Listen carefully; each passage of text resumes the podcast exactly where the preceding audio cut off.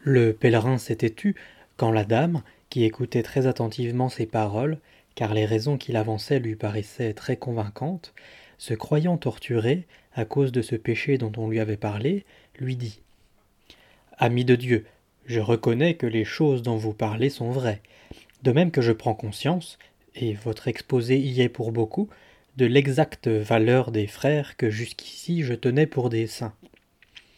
Je reconnais sans hésiter que j'ai commis une grande erreur en agissant ainsi à l'égard de Tédaldo. Si j'en avais la possibilité, je ferais très volontiers amende honorable en suivant vos conseils. Mais comment est-ce possible? Tédaldo ne pourra jamais revenir en ces lieux. Il est mort. C'est pourquoi je ne vois pas pourquoi je devrais vous promettre ce qui ne peut se réaliser. Le pèlerin lui répondit. Madame, Tédaldo n'est pas mort, à ce que Dieu me dit, mais il est vivant, sain et sauf et en bonne condition, s'il peut obtenir votre merci. La dame dit alors. Prenez garde à ce que vous dites. Je l'ai vu mort devant ma porte, transpercé de plusieurs coups de couteau, et je l'ai tenu dans mes bras, baignant son visage sans vie de mes larmes, ce qui explique peut-être les jaseries de cet homme qui ont déchiné les cancans. Le pèlerin dit alors.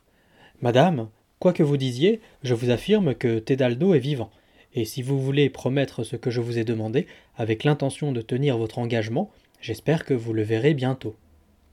La dame dit alors Je promets et tiendrai volontiers ma promesse, et rien ne pourrait me combler autant que de voir mon mari libre, indemne, et Tédaldo vivant.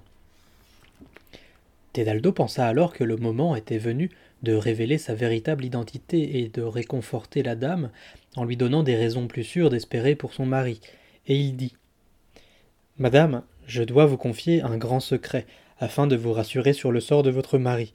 Vous le garderez pour vous et vous ne le révélerez jamais de votre vie. Il se trouvait seul, dans un endroit fort à l'écart, la sainteté manifestée par le pèlerin ayant en effet inspiré toute confiance à la dame.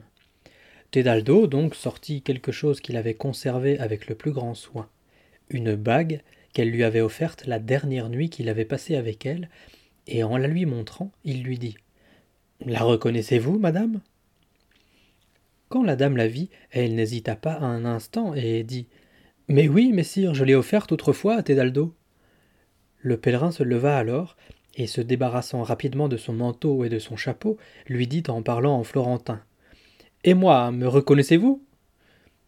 Quand la dame vit cet homme en qui elle reconnut Tédaldo, elle fut toute hébétée, et prit peur comme il arrive en présence des corps morts quand on les voit aller et venir comme des vivants. Et loin de se précipiter vers le Tédaldo revenu de Chypre pour l'accueillir, elle voulut fuir, affolée, le Tédaldo sortit de sa tombe pour revenir en ces lieux. Tédaldo lui dit alors Madame, ne craignez rien, je suis votre Tédaldo vivant et en bonne santé, jamais je ne suis mort et jamais je n'ai été tué, quoi que vous-même et mes frères puissiez penser.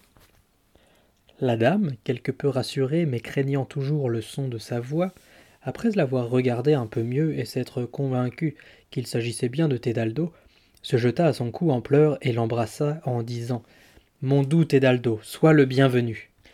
Tédaldo l'embrassa et la serra dans ses bras, puis il dit Madame, ce n'est pas le moment de nous attarder en de plus chaleureuses retrouvailles. Je veux aller m'occuper d'Aldobrandino pour qu'il vous soit rendu sain et sauf, et j'espère bien qu'avant demain soir vous aurez à ce sujet des nouvelles qui vous réjouiront le cœur. Et si, comme j'y compte bien, j'ai de bonnes nouvelles à son sujet, j'aimerais pouvoir venir cette nuit auprès de vous et vous en parler plus aisément que je ne peux le faire maintenant. Il remit son manteau et son chapeau, embrassa encore une fois la dame qu'il réconforta en lui donnant de bonnes raisons d'espérer, puis il partit et alla au lieu où Aldobrandino était retenu prisonnier, l'esprit plus occupé par l'angoisse d'une mort imminente que par l'espoir d'un futur salut. Et jouant les porteurs de réconfort, il entra dans sa cellule avec l'accord de ses geôliers, s'assit et lui dit Aldobrandino, je suis un de tes amis, que Dieu, ému par ton innocence, t'envoie pour te sauver. C'est pourquoi si tu acceptes, par amour pour lui, de me faire la modeste faveur que je vais te demander, je peux t'assurer qu'avant demain soir, tu te verras absous alors que tu attends ton arrêt de mort. Aldobrandino lui répondit. Noble personnage, puisque tu te préoccupes tant de mon sort, tu dois être l'ami que tu dis, bien qu'à vrai dire je ne te connaisse pas et n'ai pas le moins du monde souvenir de t'avoir vu. Et le péché pour lequel on me dit digne d'être condamné à mort, c'est vrai, je ne l'ai jamais commis. J'en ai fait beaucoup d'autres qui m'ont peut-être valu ce sort. Mais je veux te dire ceci, pour l'amour de Dieu. S'il a pitié de moi aujourd'hui, je ne me contenterai pas de promettre, mais je ferai n'importe quoi. Demande-moi donc ce que tu veux, car si je peux en réchapper, je tiendrai ma parole sans faillir, je le jure. Le pèlerin lui dit alors je ne veux rien d'autre que te demander de pardonner aux quatre frères de Tédaldo de t'avoir conduit à ces extrémités pour t'avoir cru coupable de la mort de leur frère, et considère-les comme tes frères et tes amis s'ils te demandent pardon. Ce à quoi Aldobrandino répondit. Seul l'offensé sait combien est douce la pensée de la vengeance, et avec quelle ardeur on l'appelle de ses vœux. Cependant, je pardonnerai volontiers, et d'ores et déjà je leur pardonne, afin que Dieu me sauve de ce mauvais pas. Et si je sors d'ici vivant et que j'échappe à la mort, je tiendrai ma promesse de telle sorte que tu seras satisfait. Content de ces propos et ne voulant rien ajouter, le pèlerin le pria très instamment de garder l'espoir, car il pouvait être sûr qu'avant la fin du jour, il aurait des nouvelles fermes de sa libération. Il le quitta alors et se rendit au tribunal, et il dit en secret à un chevalier président de la cour.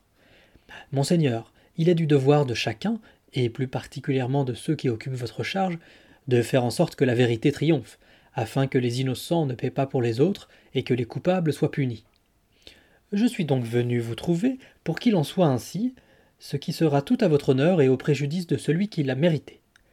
Vous avez, comme vous savez d'ailleurs, instruit avec la dernière rigueur contre Aldo Brandino Palermini, et vous croyez avoir la preuve qu'il est l'assassin de Tedaldo Elisei. Vous vous apprêtez donc à le condamner. Or tout cela est on ne peut plus faux, et j'espère vous le prouver avant que minuit ne sonne en remettant entre vos mains les assassins de ce jeune homme. L'honnête homme, qui déplorait le sort d'Aldo Brandino, écouta volontiers les paroles du pèlerin qui lui raconta à ce sujet beaucoup de choses. Il put ainsi, grâce aux indices fournis par le pèlerin, mettre la main sans difficulté sur les deux frères aubergistes et leurs serviteurs, cueillis dans leur premier sommeil. Et comme il voulait les mettre à la torture pour savoir comment s'étaient passées les choses, les coupables n'en eurent pas besoin, chacun avouant pour son propre compte, puis tous ensemble, qu'ils avaient bien tué Tedaldo et Lycéi sans le connaître. Interrogés sur leur mobile, ils dirent que Tedaldo et Lycéi avaient importuné en leur absence la femme de l'un d'entre eux, cherchant à la plier à son bon vouloir. Ayant appris cela, le pèlerin partit avec la permission du gentilhomme et se rendit en cachette chez madame Hermélina. Il la trouva seule, tous les autres occupants de la maison étant partis se coucher. Elle l'attendait, tout aussi désireuse d'apprendre de bonnes nouvelles de son mari que de réconcilier complètement avec son cher Tedaldo. Venant à elle, le visage joyeux, il lui dit Ma très chère amie, réjouis-toi, car demain, assurément, ton Aldo Brandino te reviendra sain et sauf et pour l'en convaincre davantage, il lui raconta en détail ce qu'il avait fait. La dame fut on ne peut plus joyeuse de la tournure que prenaient ces deux événements si inattendus. Le retour de Tedaldo vivant, qu'elle croyait avoir pleuré mort, et le salut d'Aldo Brandino, dont elle croyait devoir pleurer la mort d'ici à quelques jours, firent qu'elle serra amoureusement Tedaldo dans ses bras et l'embrassa. Puis ils se mirent au lit et ne se firent pas prier pour faire la paix avec joie et bonheur en se donnant mutuellement du plaisir. Et quand le jour approcha, Tedaldo se leva. Il avait déjà expliqué à sa dame ce qu'il entendait faire, et l'avait à nouveau prié de garder le secret. Il sortit donc de la maison en habit de pèlerin pour vaquer aux affaires d'Aldo Brandino au moment voulu. Le jour venu, le tribunal, s'estimant pleinement informé des faits, libéra rapidement Aldo Brandino et quelques jours après il fit couper la tête aux malfaiteurs à l'endroit où ils avaient commis leur crime. Relâché donc à sa plus grande joie et à la plus grande joie de sa femme, de tous ses amis et de ses parents, Aldo Brandino, qui savait très bien de voir sa libération à l'intervention du pèlerin, l'emmena chez lui, l'invitant à y demeurer aussi longtemps qu'il voudrait demeurer dans la ville et il ne pouvait, lui et sa femme, se rassasier de lui faire honneur et plaisir, sa femme surtout, qui savait à qui elle les faisait.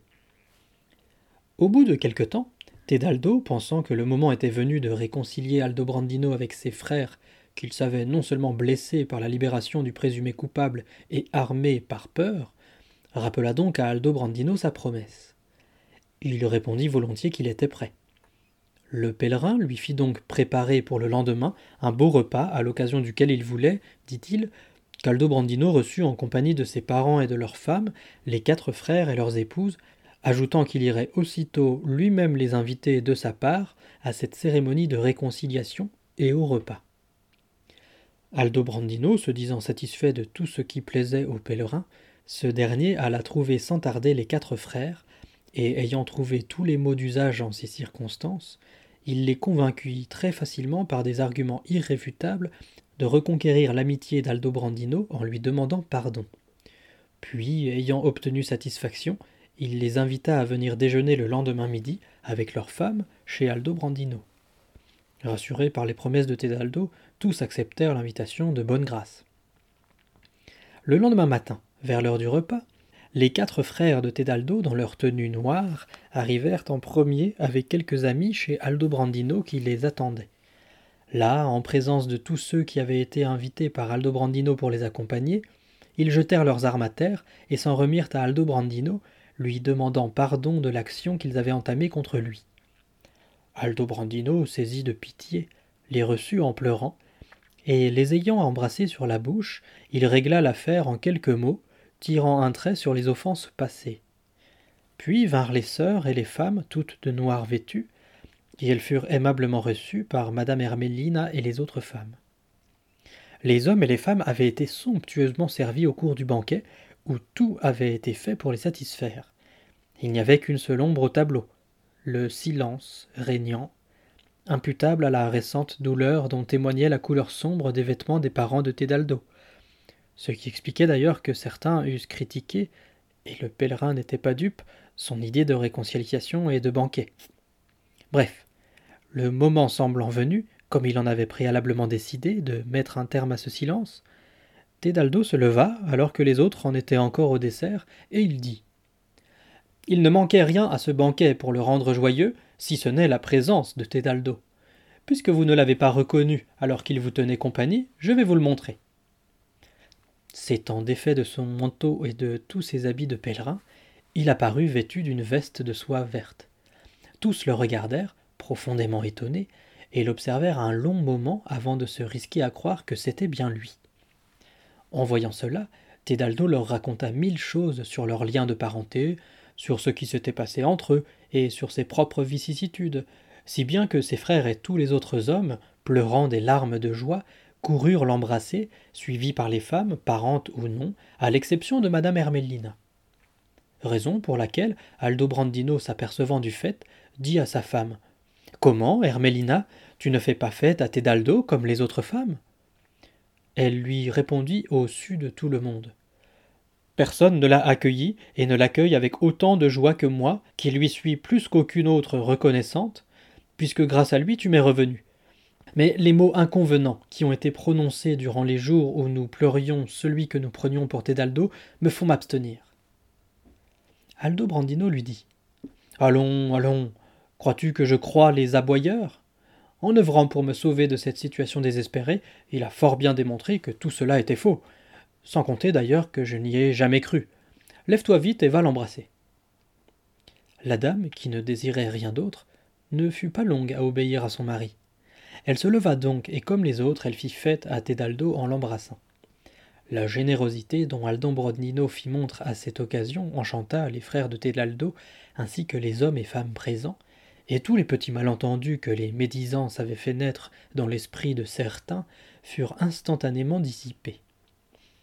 Ayant été fêté par tous les présents, Tedaldo déchira de ses propres mains les vêtements noirs de ses frères et ceux de ses sœurs et belles-sœurs, et il demanda qu'on leur apportât ici même d'autres vêtements. Quand ils les eurent revêtus, ils dansèrent, chantèrent et se divertirent de maintes autres façons, si bien que le banquet, silencieux en son début, eut une fin bruyante. Puis, tout joyeux, ils allèrent tous autant qu'ils étaient chez Tedaldo, où ils dînèrent le soir. Et ils continuèrent ainsi la fête pendant plusieurs jours encore. Les Florentins regardèrent Tedaldo pendant quelque temps comme un homme ressuscité, un être merveilleux et nombreux, parmi lesquels ses propres frères, étaient ceux qui avaient encore un léger doute sur son identité réelle et qui ne croyaient pas vraiment à l'affaire, et les choses auraient pu en rester là encore longtemps si le hasard n'était venu les éclairer sur la personne du mort assassiné. Voilà les faits. Deux valets de Lunigiana passaient un jour devant la maison de Tedaldo. En le voyant, ils vinrent à sa rencontre en disant Dieu te garde, Fagiolo. Tedaldo leur répondit en présence de ses frères Vous m'avez pris pour un autre. En l'entendant parler, ils furent gênés et s'excusèrent auprès de lui en disant À vrai dire, la ressemblance est frappante. Nous n'avons jamais vu cela entre vous et un de nos compagnons, un certain Faziolo da Pondremioli, qui est venu ici il y a quinze jours peut-être, ou un peu plus, et dont nous n'avons pu avoir aucune nouvelle. Il est vrai que votre tenue nous a étonnés, car Fagiolo était un soldat comme nous autres. À ces mots, le frère aîné de Tedaldo s'approcha et leur demanda comment était vêtu Fagiolo. Ils le lui dirent, et il s'avéra que ses vêtements correspondaient précisément à leur description. Grâce à cet indice et à bien d'autres, on s'aperçut que c'était Fagiolo et non Tedaldo qui avait été assassiné. Et personne, ni ses frères ni quelque autre personne, ne mit donc plus en doute l'identité du pèlerin. Revenu très riche, Tedaldo persévéra dans son amour, et discrètement, sans que sa dame se mette de nouveau en colère, ils purent jouir longtemps de leur amour. Dieu fasse que nous jouissions d'une autre.